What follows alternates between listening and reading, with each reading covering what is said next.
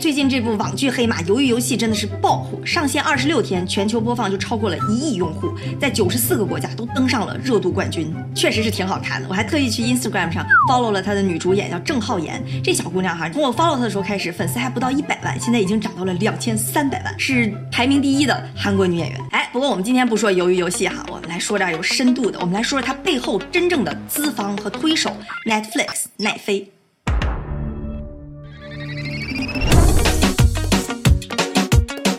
奈飞哈，我其实一直就觉得它特别神奇，因为从我开始关注股票的时候哈，它就嗖嗖嗖嗖一路往上涨，我连买的机会都没有。二零一零年到二零二零年这十年间哈，在美国的大盘股里边，Netflix 的涨幅排名第一。这波鱿鱼游戏的热潮又让它涨了百分之二十，整整涨出来了一个百度。现在 Netflix 在全球已经有超过两亿的用户了，嗯，它不是个免费软件啊，它是个付费软件，就是全球两亿用户每个月都在给它交钱。你把它想象成一个国家，那在人口排名里也都排在前十了。所以你看，你不觉得很神奇吗？在这个流媒体行业里边，真的是竞争很激烈，百花齐放，巨头林立。那这个奈飞是怎么样就杀出了一条血路，让它在全球范围内，当然除了中国大陆哈，就能变成一枝独秀，变成如此的成功呢？就我个人对这事儿也很感兴趣，但是我在网上查了一下，没看着那种特别深入的分析，所以呢，哎，我就又下了血本啊，去研究了一下它的商业模式、它的财报，还有它的这个创始人访谈等等等等，咱们就来聊一聊，也当一个精彩的商业案例，咱们一起分析分析哈。你说 Netflix 它到底赢在哪？Netflix 的发展啊，我把它分成三个阶段，第一个阶段就把它叫做碟中之王。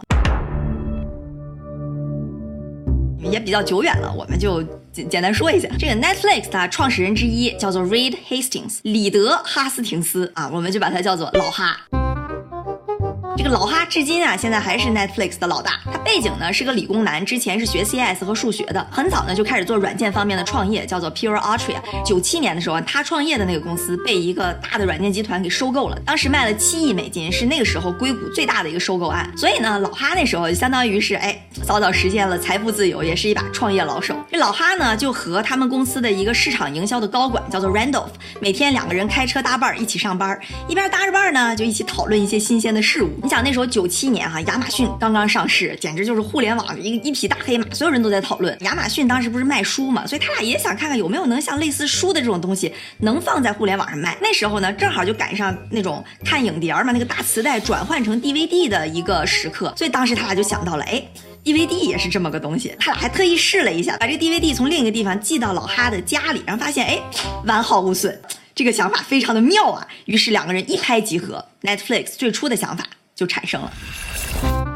这个老哈呢，就特别喜欢商业模式啊、想法、创新这些东西。然后当时 DVD 租 DVD 的模式是什么样呢？就是我去店里头，每次租一张碟，对吧？我交一个租金，假设我还晚了，可能还得交点罚款什么的。所以老哈当时就想做一个模式上的创新。他当时就想到说，哎，你可以交一个月费，假设你成为会员了，每次你可以租四张碟，等你还回来了再租新的，就这样一点一点滚下去，也没有什么还晚了交罚金啊这些乱七八糟的说法，就交一个月费，有点像就你去图书馆，你每年交一个年费，你就可以随便借书这种感觉。这想法你现在看起来好像觉得非常的平常，但在当时租 DVD 的这个行业里啊，是一个很大的创新。就这样，老哈做了第一个吃螃蟹的人。正如老哈所料啊，DVD 之后就真的变成了一股浪潮。二零零一年底的时候，大家就开始慢慢熟悉了这个碟儿，送礼物啊，什么都送 DVD。慢慢的那个录像带就退出了历史的舞台。借着这一波的浪潮，Netflix 业绩就大涨。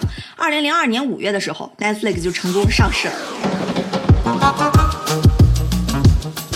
稳步攀升。零五年的时候，他们每天已经能租出去一百万张碟儿了。到了零六年的时候，付费用户已经积累达到了六百万。这时候的 Netflix 已经凭借着他们的新模式，成为了租碟儿市场上的王者。老哈呢，也就变成了名副其实的碟王。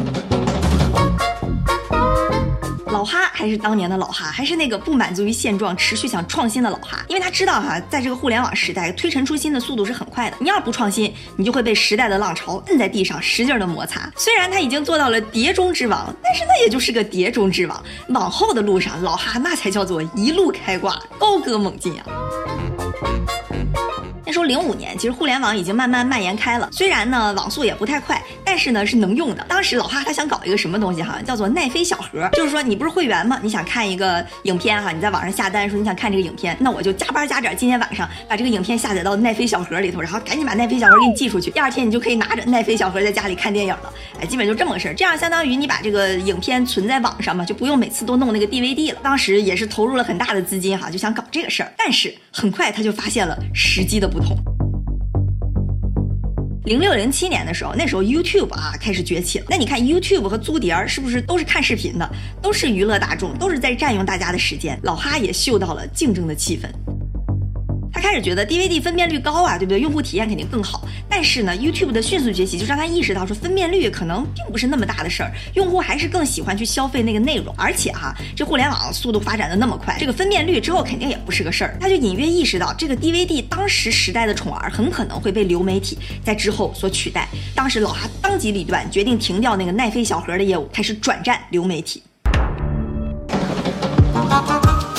随着它网上影片的数量不断的增加，新的问题就产生了。那些火的内容就永远排在前面，那些不行的内容就在放在后面，就跟淘宝似的。你看那些火的东西就越来越火，不行的呢就越来越没人买。淘宝它不 care 对吧？那商家卖不出去就卖不出去了。但对 Netflix 来讲可不是，那内容都是他花钱买的。如果这个问题不解决，就会严重的影响内容的流通。哎，回过头来说，别忘了老哈是学 CS 和数学的，作为这么一个理工男，他自然想到的一个解决方法就是算法推荐。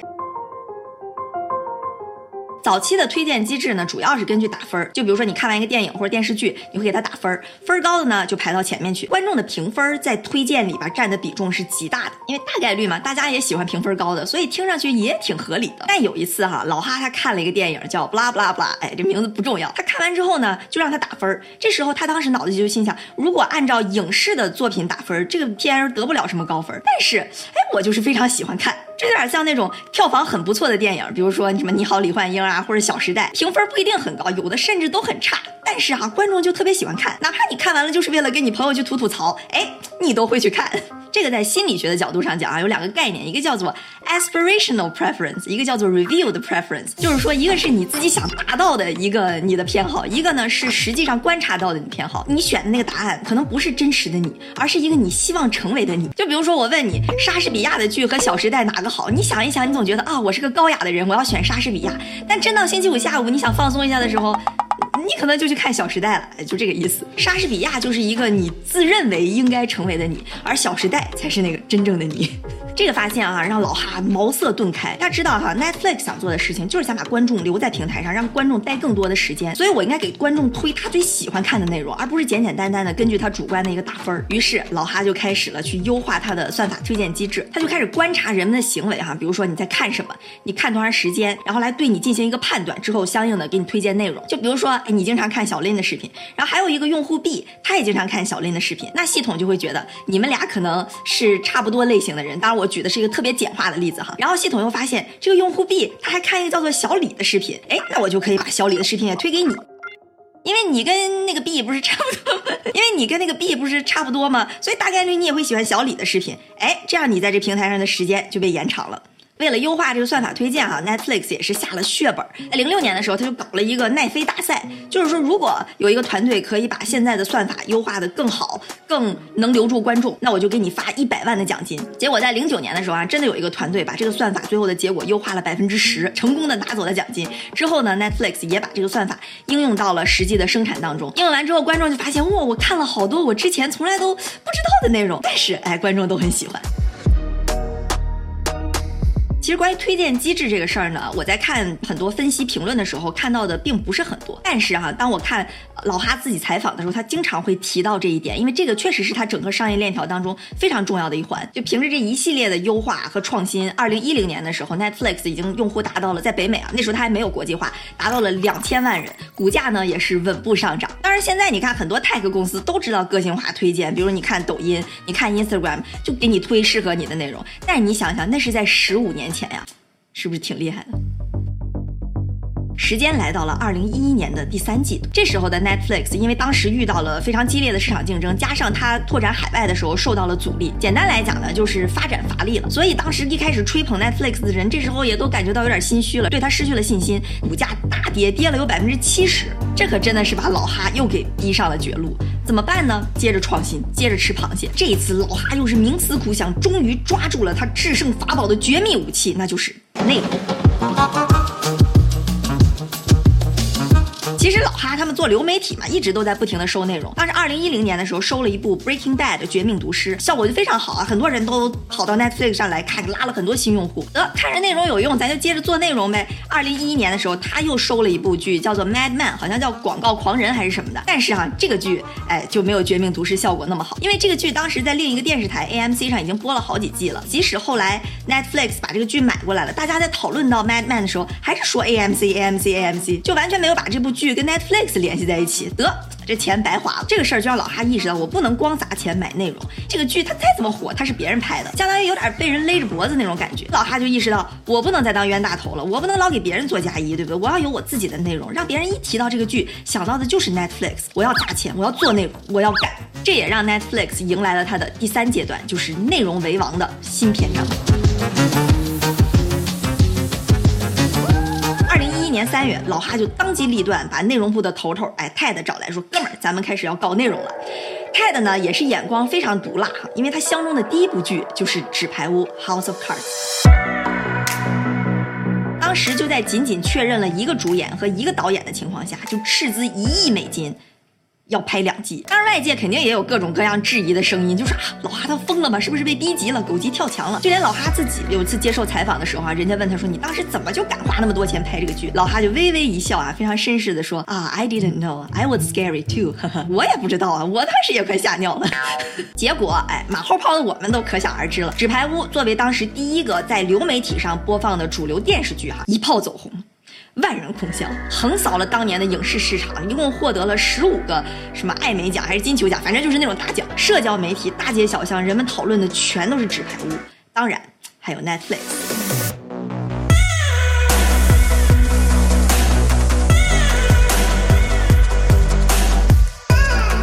你就说吧，你身边的人要都在讨论，你想不想看？哎，你要是想看。来成为 Netflix 的会员吧，然后你就开始交钱了。这部剧给 Netflix 带来了一千万的新增用户。之后有一个公司的调查也显示，有百分之八十六的奈飞用户表示，因为有纸牌屋，更不容易取消 Netflix 的会员。那这股价也是可想而知啊，又跟坐上了小火箭一样，从一二年底的十块钱到一三年底直接翻了五倍，涨到了五十块钱。你说说怎么没让我赶上？但是你回过头来仔细想一想，老哈这么大的动作，他真的是不知道吗？他哪来这么大的魄力？他那么一。说哈，我感觉他就是为了拉近跟普通人之间的距离。你想，他是一个创业老手，这背后肯定是有他的远见和逻辑的。其实他背后就是强大的数据支持。转型流媒体的这几年时间里啊，Netflix 已经积累了三千万用户的播放数据。这些数据呢，其实足以让老哈知道，如果他拍一部剧，请来一个叫做 Kevin Spacey 一个演员啊，和另一个叫做 David Fincher 一个导演，请这两个人来弄的话，大概率那些喜欢正剧的奈飞用户会喜欢这部剧。只是他没有料到的是，这个剧竟然如此出圈，如此火爆。另外，在《纸牌屋》播出的时候，Netflix 也利用数据分析做了又一项很大胆创新的尝试。因为一般电视台出美剧都是一周播一集，这样的话，那些粉丝就可以在社交媒体上讨论呀、猜测啊、推断呀、传播，去扩大这个剧的影响力。Netflix 就发现啊，因为大家看流媒体的时间都是非常自由的，所以很多人就不喜欢等着那个剧一集一集的看，我就喜欢等这个剧全出完，然后我非得一次还熬一天给他看完。然后在这之前都是哎，你别给我剧透哈，就非得等到自己一次看完爽翻天。英文叫做 binge viewing，这个已经。已经变成了一个趋势，所以 Netflix 也是大手笔，一次性的把十三集全都放出来了。哇，那粉丝看完叫一个爽翻天呀！讨论也是指数性的暴增。虽然我们不能说《纸牌屋》的火爆就是因为它一下把这十三集都放出来了，但你不得不说，这确实是一个很勇敢的突破，也制造了一些讨论，来帮助媒体对《纸牌屋》进行再一次的发酵。就此哈，Netflix 迎来了王者盛世。你讲一个纸牌屋肯定是不够的，我得持续不断的留住用户，所以我得不断的。砸钱，不断的产生新剧、火剧来维持它的用户粘性。二零一三年来了一个 Orange's the New Black，就是讲女子监狱。二零一四年又花了九千万拍了马可波罗。二零一七年的时候，Netflix 原创内容的时长已经超过了一千小时。一九年爱尔兰人，二零二一年鱿鱼游戏，反正就是内容很火，一次又一次让人们记住了这些作品，也记住了 Netflix。内容带来了巨大的成功。你看它从二零一三年开始的那个营收增长啊，之前感觉都是一个比较线性的，二零一三年开始指数的开始往上窜，那股价在然也是，哎，谁买谁高兴。时至今日，奈飞在全球已经有超过了两亿的付费用户。二零二零年年收突破了两百亿，因为去年不是疫情的大环境下嘛。据统计哈，奈飞的用户每天在他们平台上看剧的时间竟然达到了三点二小时。我。还特意去 double check 了一下这个，因为这个数字确实是太夸张了。说到这儿哈，Netflix 怎么发展起来的，大家应该也都比较清楚了。所以想跟大家一起来探讨一下。你说不管是流媒体还是自己做内容的平台，Netflix 都不是独一家。包括国内像有爱优腾这种，那你看看爱优腾现在也是被各种吐槽。我都已经买会员了，还得看广告；我都已经买会员了，抢先点播还得花钱；我都已经在电脑上买会员了，放电视上又让我交一边钱。更要命的是，都这么收钱了，哎，还是连年亏损。这么一对比，对吧？我就不禁会想问，你说 Netflix 它为什么会成功？它到底赢在哪？我们看哈，Netflix 它是一个利用互联网做娱乐的公司。那我们一起想想，它的核心到底是互联网还是娱乐呢？